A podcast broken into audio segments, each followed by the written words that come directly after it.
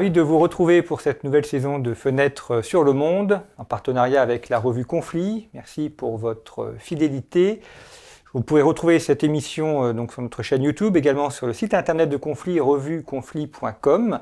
Vous pouvez aussi retrouver les anciens numéros et actuels numéros de Conflit, notamment dans notre boutique. Vous pouvez également vous abonner. En vous abonnant à Conflit, c'est la meilleure manière de nous soutenir et de nous permettre de vous proposer notamment ces contenus en accès libre. Vous pouvez retrouver nos anciens numéros en format papier et numérique et euh, notre euh, nouveau numéro dont le dossier est consacré au cyber. Nous allons parler cette semaine de, l'Afghanistan, de la présence ou de l'ancienne présence des États-Unis en, Afghanistan avec euh, mes deux invités, général Vincent Desportes, bonjour. Merci d'avoir accepté notre invitation. Vous, avez une carrière d'officier, vous avez été directeur de l'école de guerre, vous êtes aujourd'hui professeur de, stratégie. Et Myriel Craffet. Euh, bonjour Jean-Baptiste. Bonjour, journaliste euh, spécialiste sur les questions de, sécurité et de défense. Vous écrivez notamment dans, Conflit, également dans Fil de médias. Et puis, euh, vous aviez publié il y a une dizaine d'années maintenant cet ouvrage. donc d'ailleurs, vous avez contribué à la, à, la publication. Sur, une idée originale et exclusive du général Desportes, qui, qui, est aussi, qui était aussi directeur de collection de économique à l'éditeur. Voilà. donc Afghanistan, les victoires oubliées de l'armée rouge. Donc là, vous, avez étudié la, présence de l'armée rouge en Afghanistan, donc euh, juste avant les, États-Unis. Et ce qui est intéressant et ce qu'on va faire au cours de cette émission, c'est un peu de comparer les deux, finalement évoquer le sujet actuel euh, du, départ euh, des, des, Américains, mais aussi de voir un peu comment les, les deux pays se sont situés. Alors vous, vous donnez quelques chiffres que j'ai repris. Donc je, vous cite euh, dans un article que vous avez publié récemment. Vous dites euh, la présence euh, des, des, Américains entre 2009 et 2020 euh, c'est à peu près 100 000 hommes. Pardon, 2009-2010, au plus fort de leur présence, à peu près 100 000 hommes. En fait, le contingent américain a varié d'environ une trentaine de milliers d'hommes à 100 000 hommes. Et le, gros sursaut, c'est 2009-2010, où ils ont multiplié par 3 les effectifs sur le terrain pour arriver à peu près à 100 000. Lorsqu'Obama est arrivé, c'est le fameux surge que le général connaît, connaît bien. Et les soviétiques, ils étaient environ 110 000. Alors les soviétiques, ils ont évolué entre 80 000 et au plus fort 108 000 environ. Euh, au total, 620 000, je parle de mémoire, euh, soldats soviétiques, des conscrits essentiellement, beaucoup, euh, sont passés en Afghanistan. et évidemment des forces spéciales, les fameuses Spetsnaz, qui joueront un rôle considérable à la fin du conflit. Donc une manière complètement différente de faire la guerre. Hein. Il n'y a pas de conscrits chez côté américain. Alors, on peut, on peut ouvrir le, débat comme ça. Effectivement, je pense qu'il y a, eu deux manières, effectivement, euh, de, sur la tactique et les opérations de concevoir ce conflit. Mais c'est aussi un, euh, il faut pas faire d'anachronisme. Euh, on est en 1979 quand les soviétiques interviennent. Ce ne sont pas les Russes, ce sont les soviétiques. il y a des généraux et des commissaires politiques. Il y a une technocratie militaire. il y a une doctrine, c'est la fameuse doctrine de l'offensive, puisque le communisme est une doctrine qui doit être planétaire. Euh, et par ailleurs, les soviétiques interviennent pour des raisons internationales comme les Américains, mais pas du tout pour les mêmes. Les soviétiques, euh, ou en tout cas le KGB a fait croire au Kremlin que les Américains pourraient revenir dans la région. Vous savez, on est quelques mois après euh, le coup d'État des mollahs euh, à Téhéran. Euh, les Américains prennent donc une claque, ils retraitent et ensuite ils, ils envoient à nouveau une flotte au large, donc au large des côtes. Le KGB fait croire au Kremlin que les Américains pourraient prendre pied en Afghanistan. C'est une entre guillemets chasse gardée soviétique. D'une part, les soviétiques interviennent dans la perspective d'un potentiel euh, accrochage avec les Américains, beaucoup de beaucoup d'artillerie, euh, beaucoup de, mesures aussi contre la, la guerre euh, nucléaire, bactériologique, chimique. Et puis en fait, donc ils vont évidemment impacter le sol afghan avec tous ces outils pour faire la guerre à, en fait à des mouches, à chasser des mouches, c'est-à-dire les, quelques moudjahidines qui ont résisté. Et puis dans une deuxième partie, à partir de 84-85, euh, on va passer à un autre euh, volet, une autre étape de la guerre, où là ça va être une étape beaucoup plus maligne, intelligente, fine, euh, qui ressemble davantage à celle que les Américains vont essayer de faire. Mais évidemment, quand en 2001 les Américains interviennent, eux ils commencent par les forces spéciales en quelque sorte, ils vont ensuite déployer le, fameux bulldozer américain. Vous voyez, c'est un peu l'inverse. Ces forces spéciales, on en parle beaucoup. Qu'est-ce que c'est exactement? Quel est leur, rôle? Ça fait un peu on peut rêver, force spéciale, on dit que c'est un petit peu ce qu'on fait de mieux dans l'armée, ou que c'est un peu le, rôle euh, euh, de sorte de, de militaire, vraiment le, très grand niveau, mais qu'est-ce que c'est exactement et à quoi ça sert dans une armée? Vous posez la question à, quelqu'un, qu'est-ce que c'est qu'une opération spéciale? Les, Tous les chefs militaires vous diront, elle est spéciale quand on a décidé qu'elle était spéciale. Ce qui fait que c'est des gens qui peuvent faire à peu près, à peu près n'importe quoi. Euh, et à un moment donné, euh, on décide d'engager des forces qui ont des capacités particulières, euh, qui sont super entraînées, qui sont super équipées et qui peuvent produire des effets tactiques rapides et ponctuels. C'est-à-dire que les forces spéciales, ce sont des outils tactiques presque techniques. À un moment donné, on va les faire intervenir, non pas pour tenir un espace, parce qu'ils sont totalement incapables de faire, ils, ils manquent complètement de masse. Il y en a toujours très peu, mais ponctuellement, c'est des, euh, des forces qui sont capables de conduire les opérations les plus compliquées techniquement, les plus difficiles, qui sont capables de faire avec un grand succès de la chasse à l'homme, etc., si vous voulez. Et donc, euh, on voit bien, par exemple, aujourd'hui au Mali, euh, la France s'oriente vers une utilisation encore plus importante des forces spéciales, quelque part parce que la France a décidé de plus tenir l'espace, tout en étant capable d'intervenir ponctuellement sur des djihadistes qui, qui seraient repérés au Sahel. Et donc, c'est un, assez bon exemple. Si vous voulez tenir l'espace, vous avez besoin de troupes massives, qu'elles soient euh, afghanes, qu'elles soient, pardon, qu'elles soient euh, américaines ou qu'elles soient russes ou qu'elles soient afghanes, parce que les Américains auraient bien aimé que l'armée afghane euh, tienne l'espace. mais si vous avez besoin d'opérations ponctuelles sur les arrières ou des opérations de recherche, là, vous faites appel à des petits commandos qui viennent forcément des forces spéciales, qui sont super équipés avec la dernière technologie. Il y a un autre chiffre que vous donnez, ce qui est précisément la différence de nombre de morts. Euh, côté américain, à peu près 2300 morts sur la période, donc en 20 ans. Côté soviétique, vous dites euh, probablement 26 000 morts, même si le chiffre officiel est, Le chiffre officiel, c'est 14 500 et quelques. Euh, mais j'ai fait des recherches et les historiens sont assez d'accord sur le chiffre de 26 000. Donc c'est quasiment 10 fois plus que les Américains. Quoi est dû cette différence Ça s'explique assez facilement pour le coup. Je vous disais, euh, il faut pas faire d'anachronisme. On est dans une époque euh, en 78, 79-89 où l'armée euh, soviétique déploie beaucoup de conscrits, donc des soldats qui, pour le coup, ne sont pas des grands professionnels très entraînés, des soldats qui évidemment traînent des pieds pour aller en Afghanistan, qui ne veulent pas aller en Afghanistan car ils savent que l'ennemi sera devant, derrière, à côté de la nuit et le jour. c'est une armée qui va éprouver qui n'est pas de bonne qualité, mis à par euh, le haut du spectre, euh, qui est euh, évidemment la, plus infime proportion de ces soldats.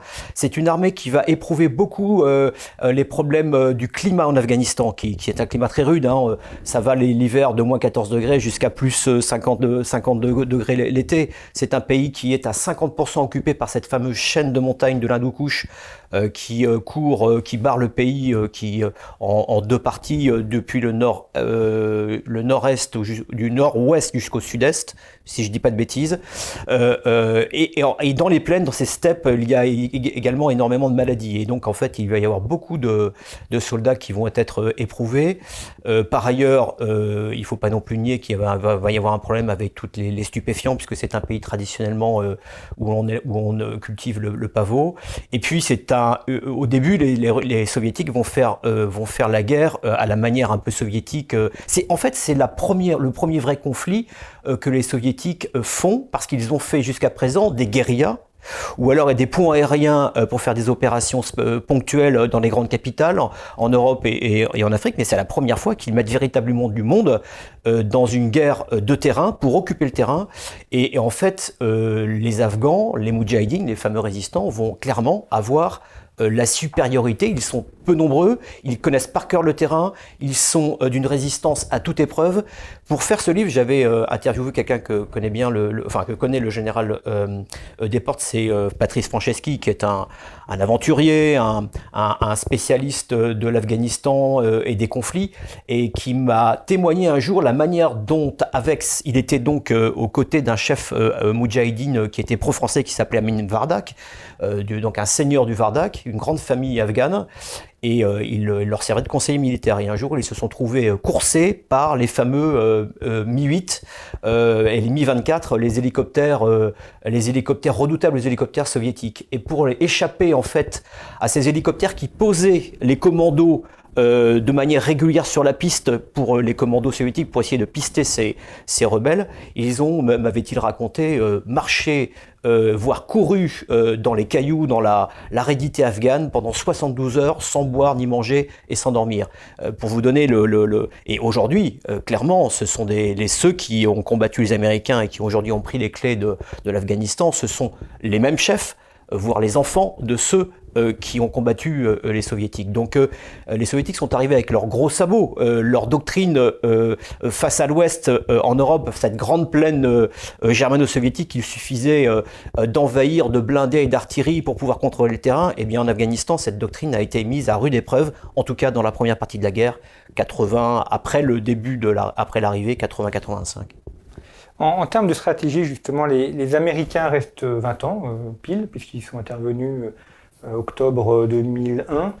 Euh, tout le monde voit ça, enfin présente ça comme une défaite. Euh, savoir se retirer, ça peut aussi être une stratégie de victoire. Enfin, ils n'avaient pas forcément vocation à rester ad vitam aeternam.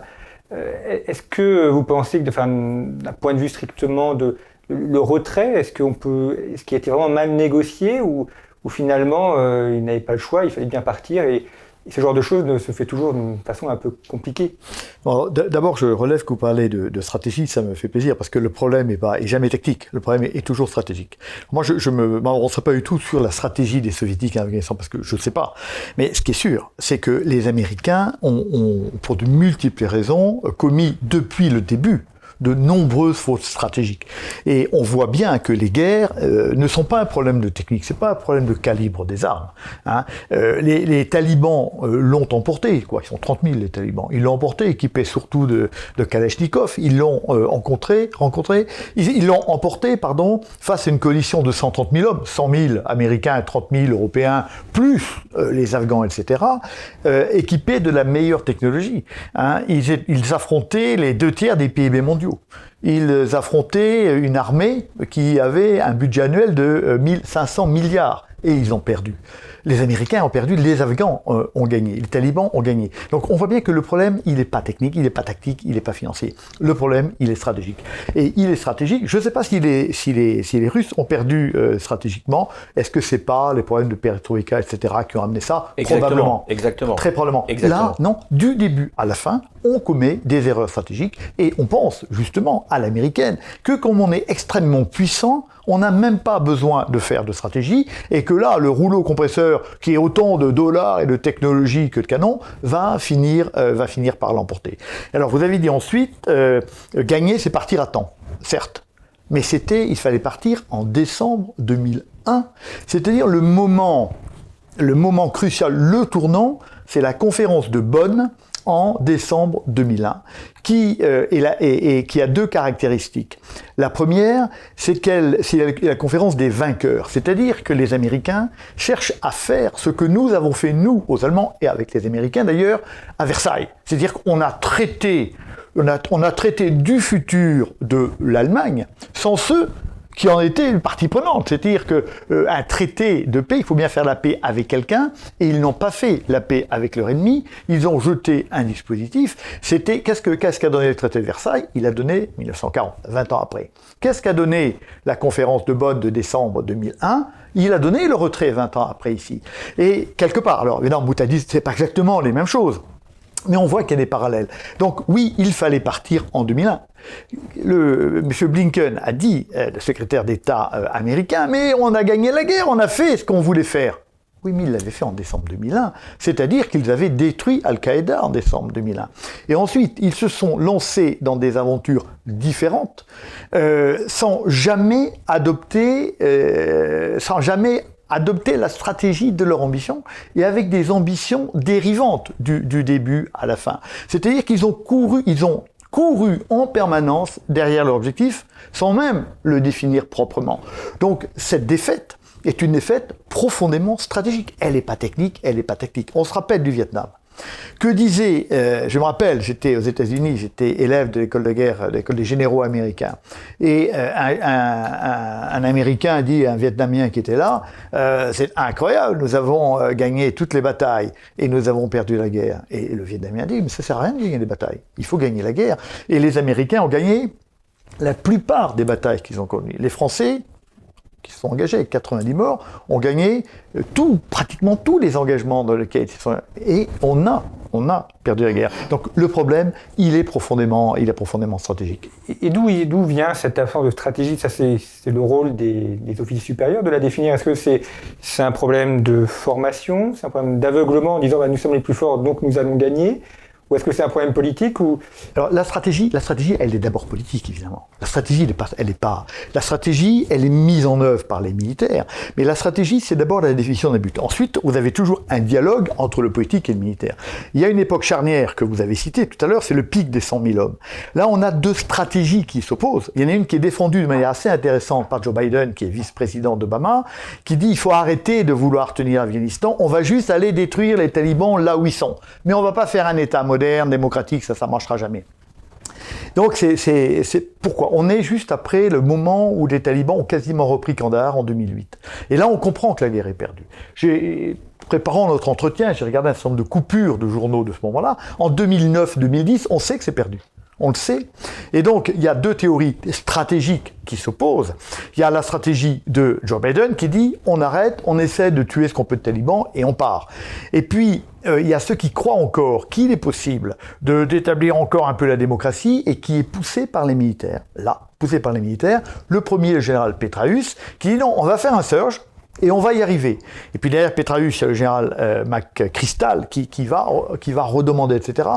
Obama va choisir un peu. Il va, il va, il va pas faire les. Il va, il va dire, ok, en fait, on va, on va reprendre du monde, on va rajouter et on va monter à 100 000 à ce moment-là, mais on part tout de suite. Et donc, il fait ni l'un ni l'autre parce qu'il ne veut pas contredire son vice-président, il ne veut pas contredire son commandant en chef parce qu'ils ne le font pas les présidents américains. Il ne veut pas contredire son commandant en chef sur le terrain. Comment? Sauf Trump. Sauf, sauf, sauf, Trump, oui, sauf, sauf, Trump. Non, je parle d'Américains qui se tiennent, naturellement.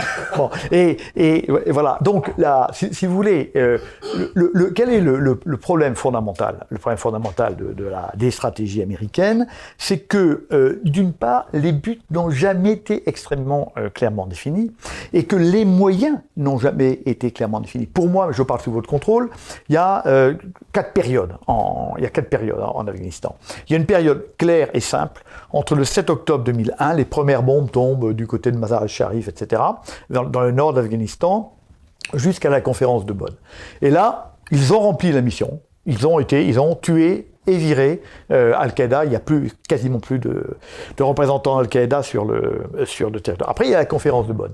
Et là, donc, c'est là où on va rentrer dans cet échec de 20 ans.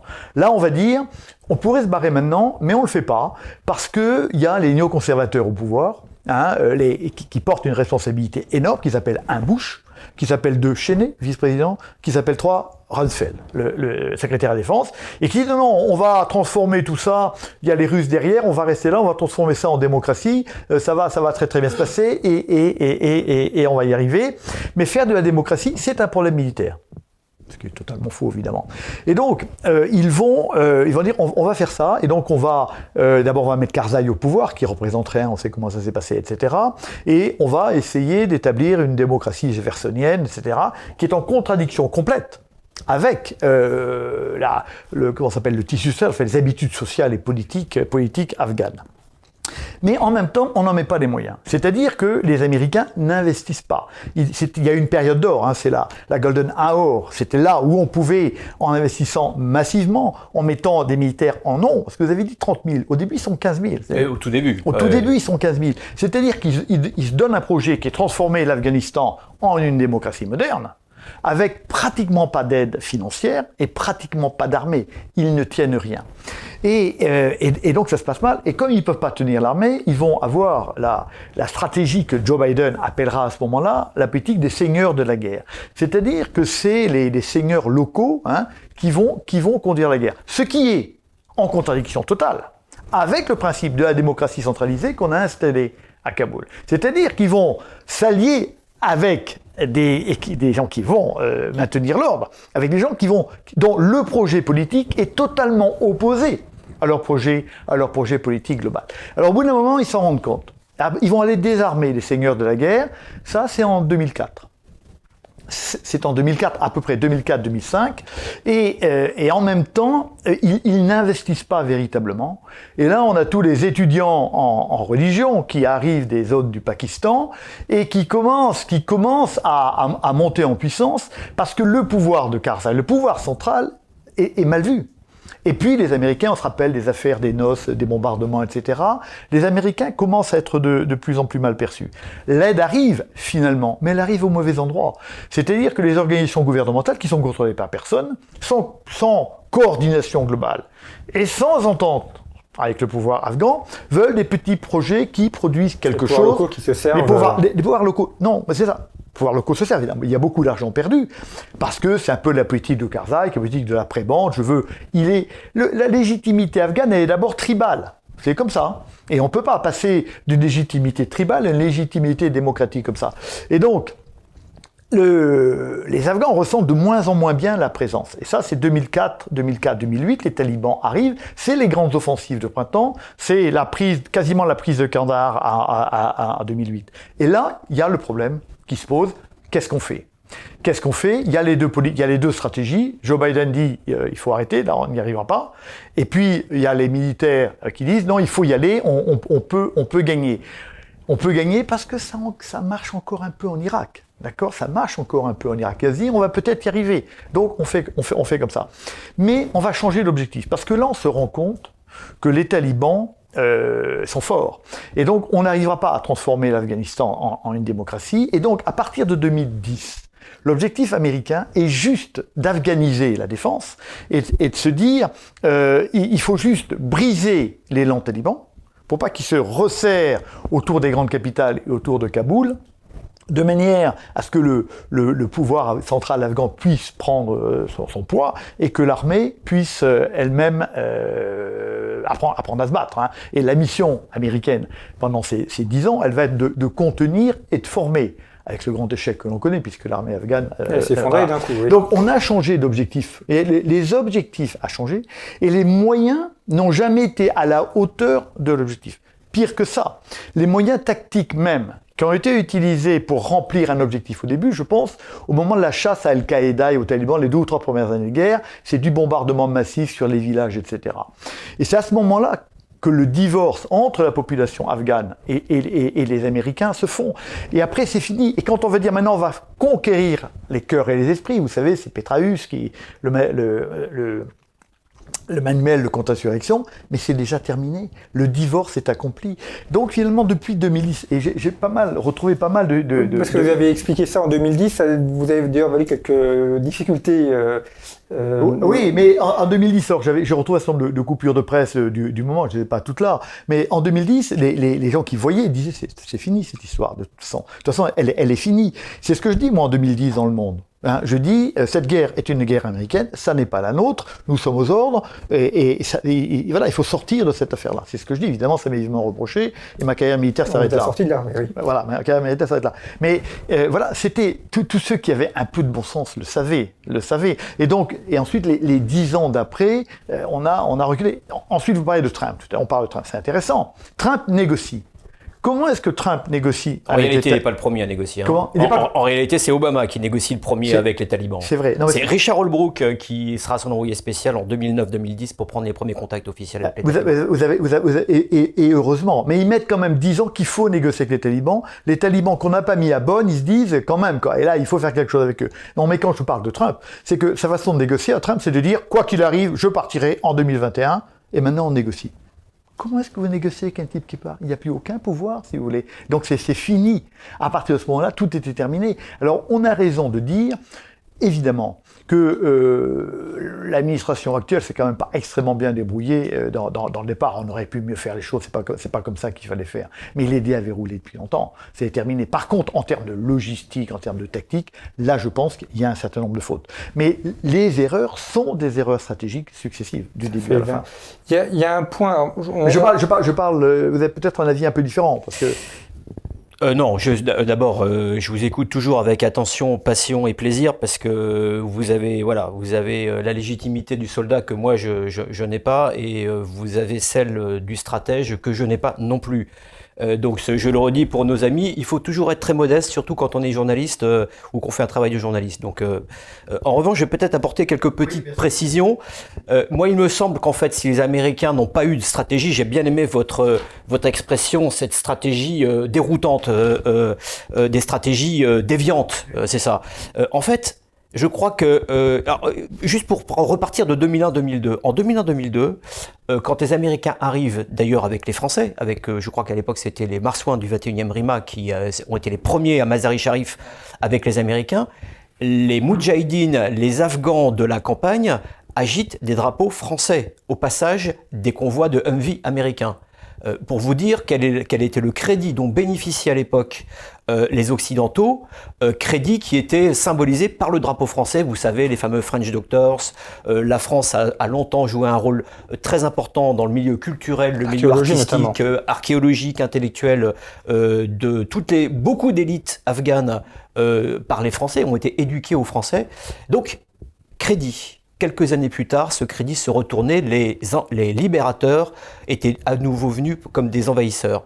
Moi, je pense que les Américains, en fait, ont péché par, euh, ont eu un problème de stratégie pour, deux ou trois raisons supplémentaires euh, à celles que vous avez développées. Euh, je dirais qu'il y a eu, euh, les Américains sont des opportunistes, des pragmatiques, il y a eu dans la ligne stratégique l'insertion, je dirais, de, de, pression venant du business. On s'est dit, voilà, on va faire du business, toute la partie Dick Cheney, etc., le, lobby d'armement des SMP, etc., c'est beaucoup développé en, en, Afghanistan. La guerre est pour eux un moyen de gagner pas mal d'argent. Exactement, et de se développer comme jamais il ne s'était développé au monde. C'est vraiment le, moment où naissent les fameuses sociétés militaires privées américaines qui aujourd'hui euh, sont partout, par exemple au Sahel. Le deuxième, euh, la deuxième scorie dans cette ligne stratégique, à mon avis, c'est celle des messianistes. Euh, c'est-à-dire que dans cet euh, appareil à fabriquer une stratégie à Washington, vous avez eu ce que ce qu'ont les, Américains, à mon sens, de, de, de, mauvais, c'est-à-dire l'idée qu'ils peuvent inculquer ce que eux croient être le meilleur au monde partout dans le monde. Et évidemment, comme l'a dit le général, on est on est on était en Afghanistan, on est en Afghanistan dans une société qui a perdu, je dirais, tout sens centralisateur fédérateur depuis allez la chute du du dernier roi euh, afghan en 1973, euh, euh, Zahir Shah. et donc, ils ont mis effectivement au pouvoir Karzai, qui était en fait en réalité un obligé de toutes ces forces différentes, ethniques, tribales, de business local. Et là, à ce moment-là, ils ont voulu faire un peu comme les Afghanistan, sans doute ils ne l'ont pas conçu comme ça, mais ils l'ont fait beaucoup plus mal. en 80, à partir de 84-85, les, les soviétiques ont bien vu sous la gouverne de Gorbatchev que le coût de la guerre pour occuper le terrain serait euh, inimaginable. Et donc ils se sont dit, le prix est trop fort, les Stingers américains arrivent, les hélicoptères commencent à tomber du ciel comme des mouches, et là ils se sont dit, il faut changer de stratégie. Et c'est à ce moment-là qu'ils ont appliqué sur le terrain de manière industrielle une stratégie euh, de pacification versus, euh, comment dirais-je, des coups de bâton très forts sur ceux qui résistaient à cette, à cette stratégie, maniant à la fois la carotte et le bâton, signant des pactes de ralliement à l'autorité fédérale qui était pro, à, Kaboul, avec des armes, de l'argent, des honneurs, euh, etc. Et là, ils l'ont fait de manière beaucoup plus fine euh, que les Américains. Les Américains, ça n'a pas fonctionné. Et pourquoi je vous dis ça? Parce que la suite va montrer que, la, manière de procéder des Soviétiques, beaucoup plus en dentelle et en utilisant justement à la fois le couple force spéciale hélicoptère qui aujourd'hui euh, est recyclé au Mali par les Français. vous allez me dire, c'était Bijard qui l'avait inventé. Bon, mais vous voyez, ce qui marchait sous Bijard a marché en Afghanistan avec les Soviétiques et marchera sans doute euh, au Mali pour traquer ce qui, ce qui représentait une véritable menace. Et pendant ce temps-là, les mêmes forces spéciales allaient dans les villages, dans les villes, pour euh, rallier le maximum de, seigneurs de guerre euh, au pouvoir central. Pouvoir central qui, en 1979, quand les soviétiques se retirent, va durer 3 ou 4 ans, c'est-à-dire jusqu'à que l'Union soviétique elle-même s'effondre à Moscou. Et ensuite, il faudra, il faudra encore une guerre civile euh, effroyable, 90, 80, 92, 96, pour que les talibans, et euh, là l'anecdote, je voudrais la citer, elle ne manque pas de, de, de celle, que les talibans, c'est-à-dire les plus durs d'entre eux, euh, gagnent, et ils vont gagner en particulier, Jean-Baptiste, grâce au stock d'armes que les Américains leur avaient donné du temps de l'Afghanistan soviétique, puisque les Américains, euh, via euh, les services secrets pakistanais, donnaient essentiellement des armes aux plus radicaux d'entre eux.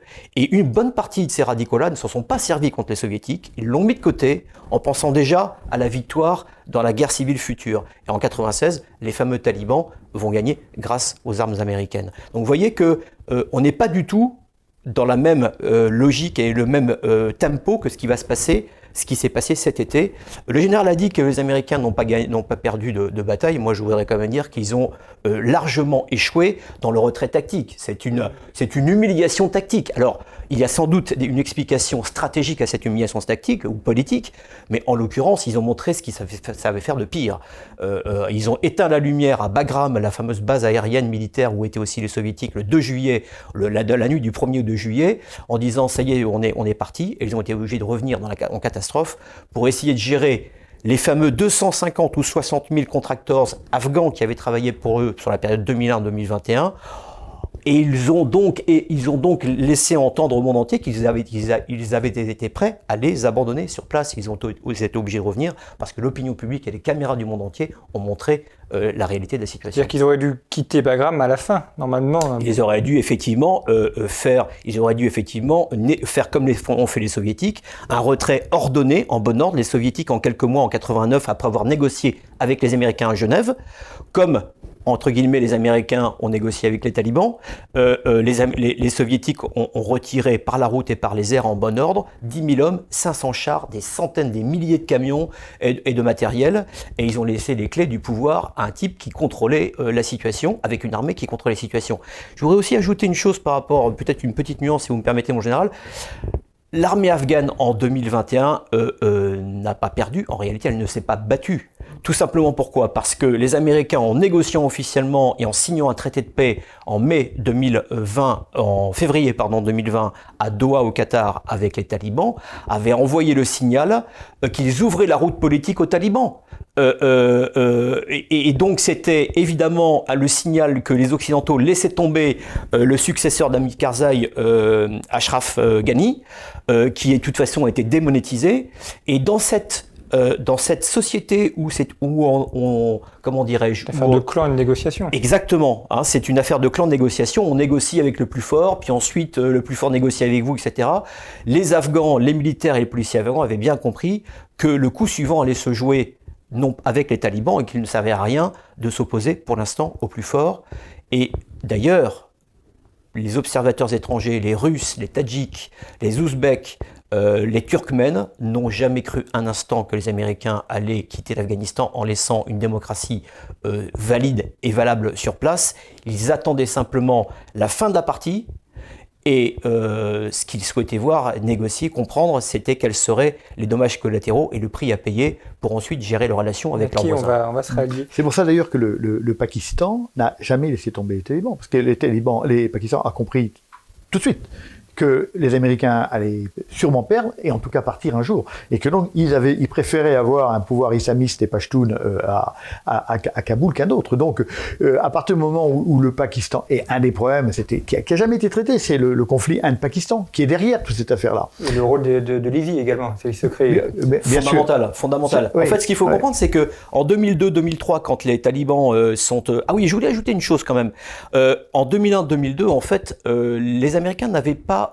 euh, réussi un objectif stratégique, c'était symbolique, politique symbolique, c'était d'assassiner, enfin de, de, de tuer ben, euh, ben Laden. Et là, je pense qu'ils ont commis aussi un péché, c'est-à-dire qu'ils ont, ils ont pensé que pour gagner la guerre, il fallait vraiment l'avoir au bout d'une pique.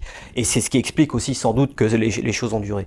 Mais en 2002-2003, quand ils sont vaincus par les Américains, euh, les talibans vont se refaire une santé dans ces fameuses zones tribales contiguës du Pakistan avec l'aide de les services secrets pakistanais, pakistanais qui se sont toujours débrouillés depuis la nuit des temps pour contrôler euh, leurs voisins euh, afghans qu'ils considèrent comme leurs satellites et leur arrière-cour stratégique.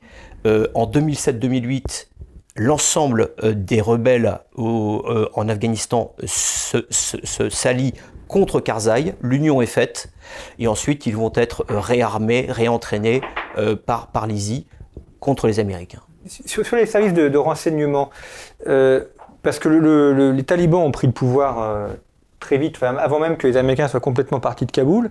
On a eu l'impression que les services de renseignement américains ont été complètement dépassé. Certains pensaient que le gouvernement allait tenir un an, deux ans, six mois pour les plus pessimistes. Comment ça se fait qu'après 20 ans de présence dans le pays, personne n'ait vu euh, chez les Américains, qu'il n'y a pas eu de, de, de renseignements assez aptes pour leur dire que les talibans allaient reprendre le pouvoir tout de suite et que rien n'allait tenir? Ben, écoutez, moi, je vous, je vous renvoie à McNamara. C'est étonnant, McNamara, c'est le secrétaire à la défense américain pendant le Vietnam. Et lui, il gagnait la guerre à coup de bombe. Et vous savez, c'était l'affaire du body count. On dit, pour tuer un Vietnamien, il faut, je sais pas quoi, 10 tonnes de bombes ou 5 tonnes de bombes. Et donc, on, voit exactement ce qu'il y a devant nous, on donne tant de tonnes de bombes, et donc on va tuer, et, on va gagner. La guerre du Vietnam, elle s'est fait comme ça, dirigée par un type qui était jamais au Vietnam, qui s'appelait McNamara. Bon, qui était par la suite. Au début, il n'y allait pas. Et là, c'est pareil. Les Américains disent, voilà le rapport de force. Voilà le nombre de, de canons, de tirs, d'hommes, etc. Face aux talibans qu'on connaît, ils sont 30 000 équipés, ben, ils doivent tenir un euh, descent, comment, disent les Américains euh, euh, descent space time, quelque chose comme ça. Un espace, les 3 ou 4 ans en russe, il faut les trouver. En fait, ils pensent qu'il y, a suffisamment. Et donc, ils pensent que c'est simplement un rapport de force. Mais la guerre, c'est pas un rapport de force. La, la guerre, c'est un rapport de courage, un rapport de foi. Et comme vous le disiez, à partir du moment où on n'a plus la foi, on arrête. Toutes les batailles, au début, on tient, ils ont tenu un peu. Et puis après, le mur s'effondre d'un coup. J'étais interrogé par plusieurs radios, évidemment, sur cette affaire-là. La guerre, elle est toujours comme ça. Au, dé au départ, c'est un tout petit peu. Après, quand on y croit plus, tout tombe. Regardez la défaite en 40 en France. On a tenu, à partir du moment où on a craqué, ça s'effondre. La guerre, elle est toujours comme ça. Donc j'étais absolument sûr que, Kaboul tomberait avant la fin du mois d'août. Je l'ai dit plusieurs fois. C'est absolument évident. Parce que ça tombe, c'est un château de cartes. C'est le fait tomber la première et tout tombe. Et là, les, rapports de bombes, les rapports d'avions, les rapports, ça ne compte pas. Et les Américains comptent en rapport de force. Moi, je voudrais ajouter euh, quelque chose. Alors, je n'ai pas d'informations particulières sur les, notes de, notes qu'ont envoyées la CIA et les autres, la DIA à Washington, je vous rassure. En revanche, ce que je sais de sources, enfin, ce qui est maintenant presque public, c'est que à l'Élysée, on avait anticipé euh, une dégradation rapide et brutale de la situation depuis plusieurs mois. J'en veux pour preuve que le président Macron a ordonné début avril, à la surprise, je peux vous l'affirmer parce que pour le coup j'ai enquêté sur ce sujet-là, a ordonné à la surprise générale d'accélérer et d'élargir euh, la sortie euh, des Afghans qui avaient travaillé pour l'armée française, qui étaient encore en Afghanistan. Donc à ce moment-là, le gouvernement a reçu des ordres pour accélérer et élargir les conditions de sortie du territoire afghan, de mise à l'abri euh, des, Afghans qui avaient travaillé pour nous. C'est donc clairement que l'Élysée avait anticipé cette dégradation brutale. Donc j'en conclus une chose, je ne sais pas ce qui s'est dit de l'autre côté des États de l'Atlantique, mais en tout cas, nos services ont, ont, ont très clairement, je n'ai pas Dès vu... le mois d'avril, ils ont compris Très clairement, qui euh, a anticipé cette, cette, cette fin, fin brutale. Par ailleurs, moi je pense que euh, les espions américains sont pas moins bons que les espions français. Ils ont parfois des problèmes d'interprétation, ou ils ont aussi des problèmes de, de rapport avec la réalité et le mensonge vis-à-vis -vis du politique. Je pense qu'en fait, il y a un certain nombre de choses qui ont été mises sous le boisseau. Moi, je, formule l'hypothèse que le président Biden voulait pour l'anniversaire euh, du, euh, du 9-11 2001, qui, euh, donc dans quelques jours maintenant, voulait faire table rase euh, de, des, comment dirais-je, des opérations, euh, euh, donc de toutes ces opérations américaines de par le monde qui avaient tué énormément d'Américains et qui n'avaient pas eu les résultats escomptés, pour pouvoir présenter, comment dirais-je, une note euh, relativement euh, euh, blanche à, l'opinion américaine. Vous savez que très souvent, et c'est là où les analystes européens font parfois souvent des, erreurs, c'est que les décisions aux États-Unis se jouent finalement des, sur des problématiques de politique intérieure et non pas de politique internationale, ce qui pour nous évidemment est un peu incompréhensible. Et je, je vous donner un deuxième exemple de, de, de ce qui m'amène à penser ça, c'est que en septembre ou octobre 2019, il faudrait vérifier, euh, le Turc Erdogan envahit euh, le Kurdistan syrien euh, de manière brutale. Il doit sans doute avoir passé un coup de fil à son ami Trump avec qui il échangeait toutes les semaines par téléphone, mais très sincèrement, ça a été très brutal. Qui se trouvait au Kurdistan syrien? Les fameuses, les fameuses forces kurdes syriennes qui étaient les alliés des Américains dans la guerre contre Daesh et leur coach, leur, leur conseiller, les forces spéciales américaines et les forces spéciales françaises. Et je peux vous dire avec beaucoup d'assurance que les forces spéciales américaines sont parties en quelques jours et que les forces spéciales françaises sont parties en 24 heures, même pas, même quelques heures. en fait, le politique n'a pas donné le choix aux militaires, il leur a dit c'est comme ça. Euh, vous voyez, euh, donc encore un retrait qui s'est fait euh, dans des conditions pour le moins pas très favorables pour les États-Unis et qui est expliqué par une décision brutale qui a été imposée aux militaires. Il y a eu un véritable, d'ailleurs, il y a eu des soubresauts. voilà. Donc, vous voyez, c'est pas la première fois depuis quelques années qu'on assiste à ce type de manœuvre qui paraît effectivement un peu incompréhensible. C'est pour ça qu'il faut pas dire, il faut jamais dire les armées ont perdu les guerres. C'est jamais les armées, c'est les nations. Et dans les nations, il y a des politiques, il y a des militaires, mais c'est une nation et d'abord, les armées sont celles des nations. On voit bien que la, guerre est d'abord un problème social, un problème politique, avant d'être un problème militaire. Et c'est bien les nations qui perdent la guerre, pas les armées. Je vous poser une question en, termes de stratégie. On, parle beaucoup de contre-insurrection, d'insurrection et contre-insurrection. Euh, il y a des penseurs comme David Galula qui ont écrit sur le sujet.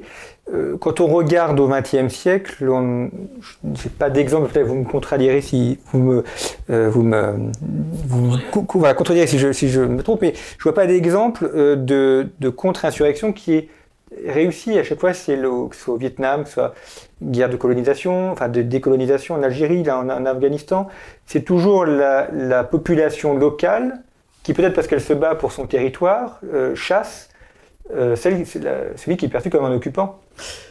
Ça, ça, correspond à un, grand rêve et à une illusion, cette histoire, à une période de réflexion. Moi, je ne fais partie parce que j'ai écrit sur ce thème-là quand je dirigeais le Centre de doctrine d'emploi des forces. Hein, c'était l'époque où on disait il, suffit de gagner euh, les cœurs et les esprits et, on va l'emporter. Donc, toute la doctrine de la contre-insurrection, elle, est bâtie là-dessus. On est, capable d'amener euh, les, hommes, et les femmes à adorer un, un projet politique qui n'est pas leur, et qui est suffisamment gentil d'amener une gomme, etc. Bon, c'était une illusion. Et ça, ne fonctionne pas. Mais une des raisons pour lesquelles ça n'a pas fonctionné. On se rappelle quand, quand Lyoté conquiert Madagascar.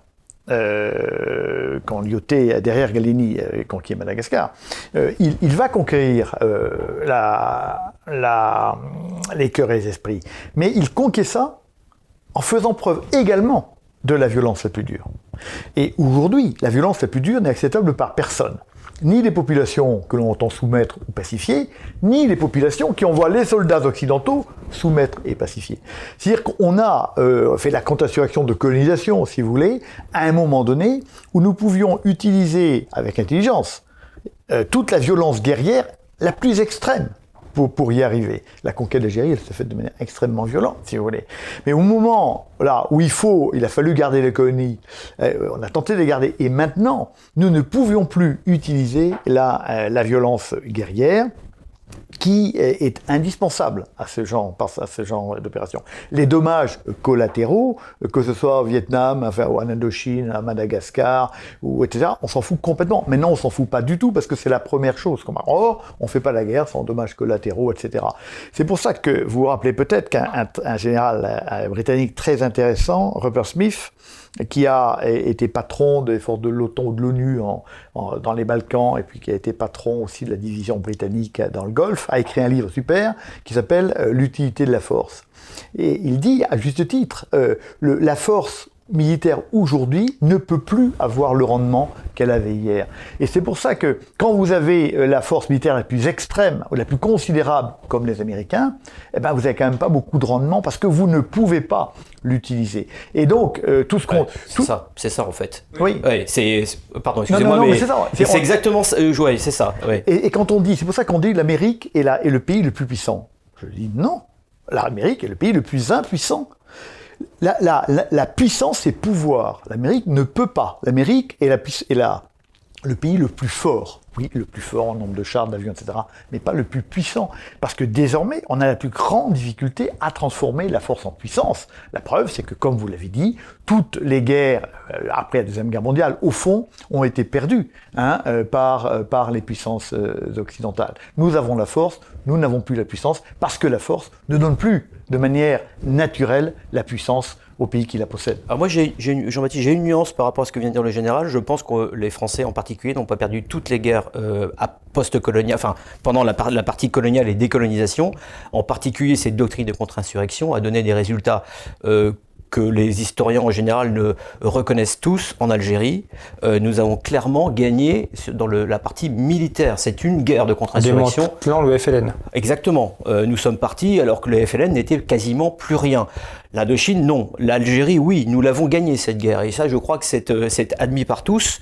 Euh, et, et c'est d'ailleurs, d'ailleurs, les généraux américains s'en sont largement inspirés en pensant refaire la même chose. Et c'est là où je rejoins le général. Je pense qu'il a mis un point, lui qui connaît très bien les États-Unis, il a mis le doigt sur un point particulier qui est vrai chez nous aussi. C'est que les armées ne font plus la guerre en réalité.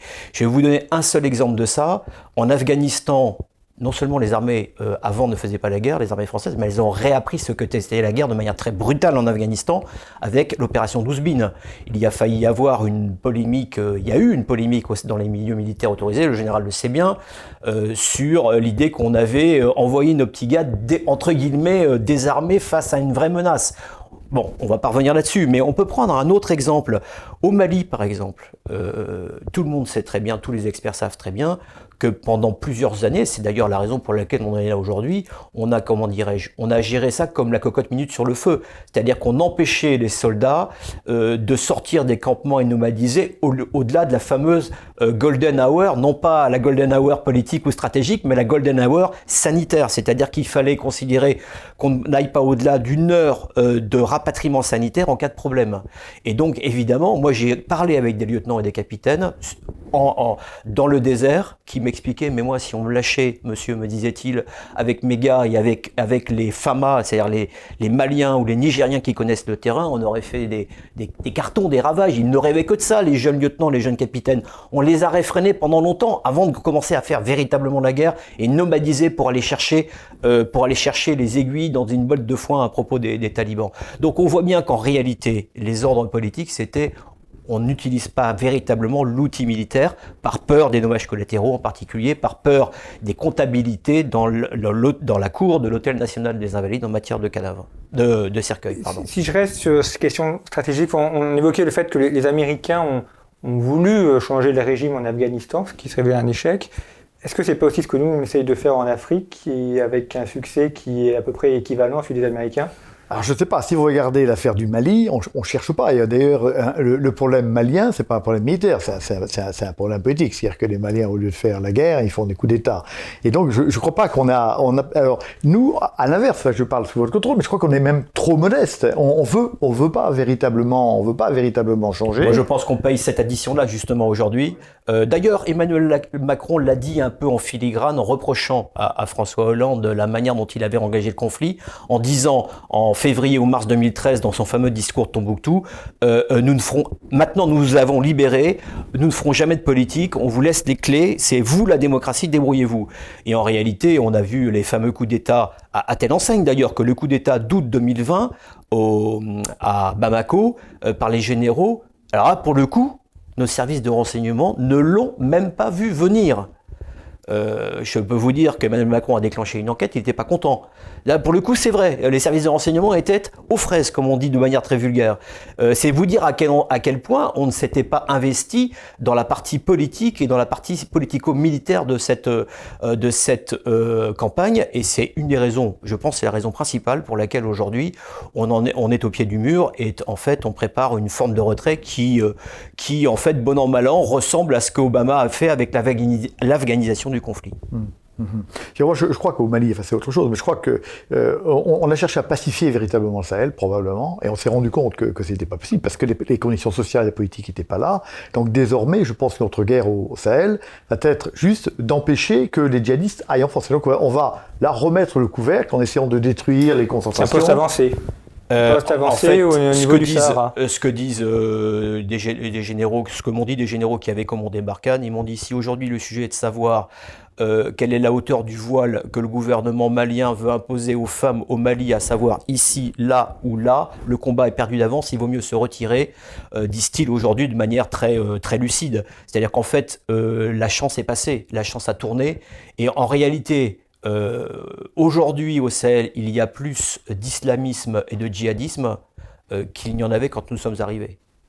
C'est pas vraiment un succès alors Enfin, on peut, peut pas dire que ça n'a pas vraiment un succès, c'est-à-dire que quand même, on a, je pense... Tactiquement, on a réussi à contenir. On a contenu, on, a, contenu. La menace terroriste en France a quand même euh, fortement diminué ou ne s'est pas augmenté les affaires maliennes, alors que et on a décimé Et on a décimé la quasi-totalité de l'organigramme des chefs. Il y en a un ou deux qui nous échappent, notamment le fameux Agali, parce qu'il est sans doute protégé par les, par les, les, Algériens, etc.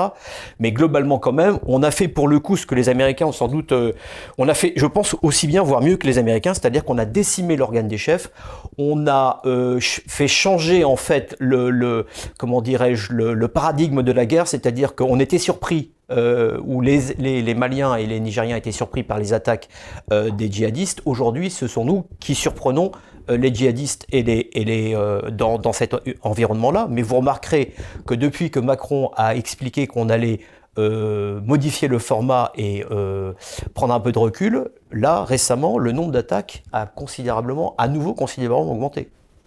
Autre sujet, on arrive au terme de notre émission, mais ce, retrait américain, euh, est-ce que c'est pas aussi un, échec pour les alliés des États-Unis?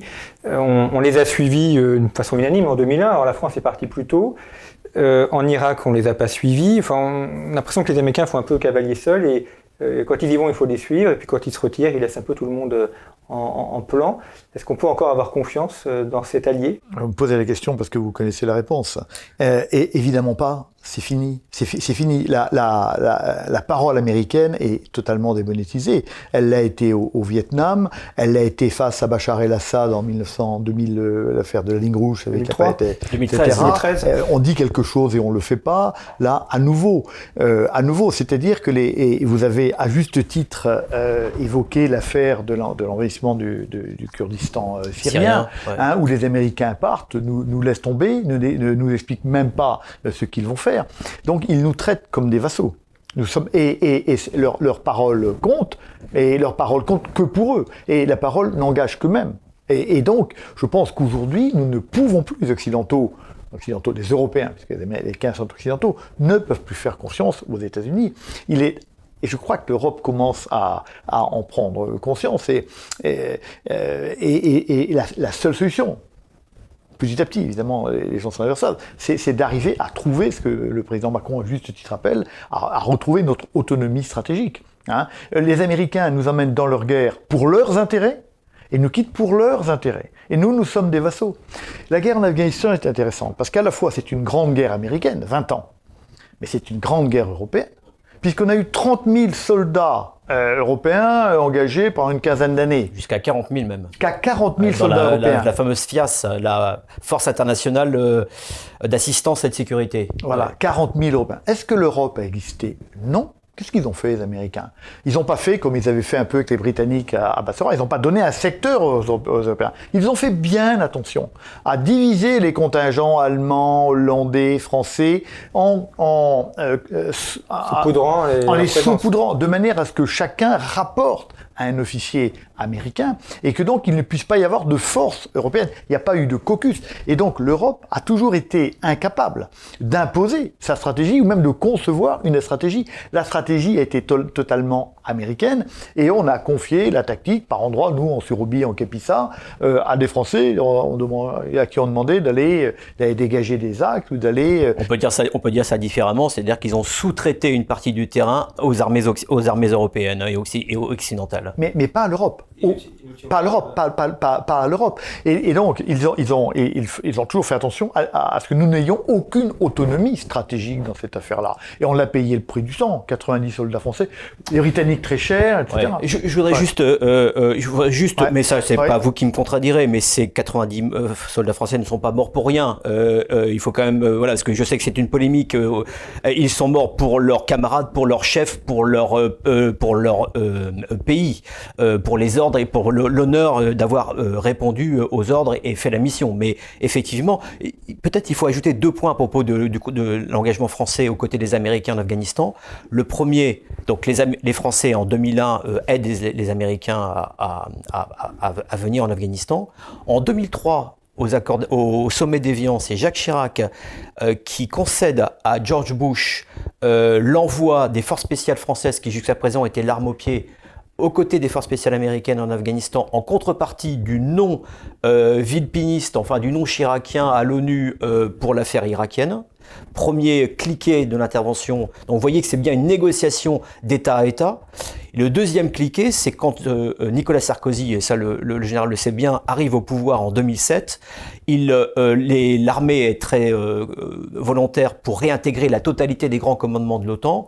Et en contrepartie de deux postes de généraux 5 étoiles, euh, Nicolas Sarkozy octroie une très forte euh, augmentation supplément d'hommes euh, de forces classiques conventionnelles pour aller se battre en Afghanistan.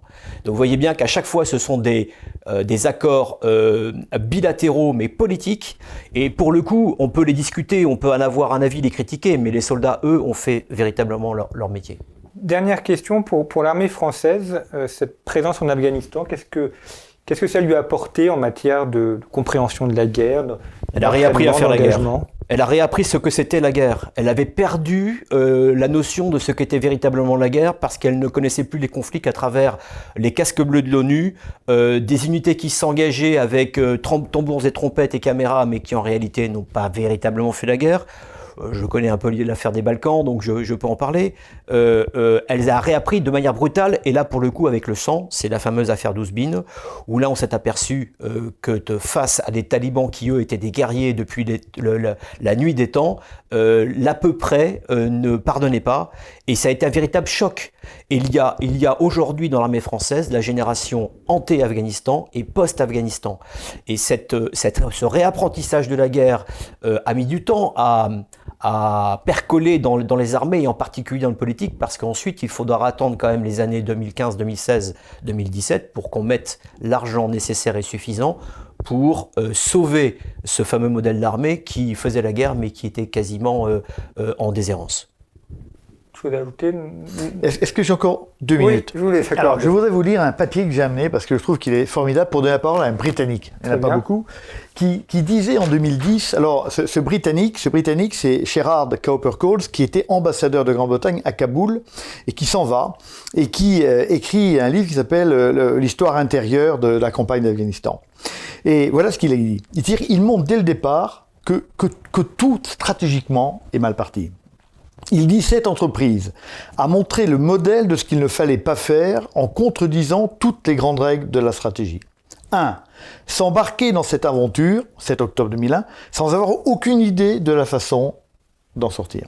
2. Mauvais diagnostic obstiné sur les défis à relever, qui étaient d'abord d'ordre sociaux et politique avant d'être d'ordre militaire évidemment.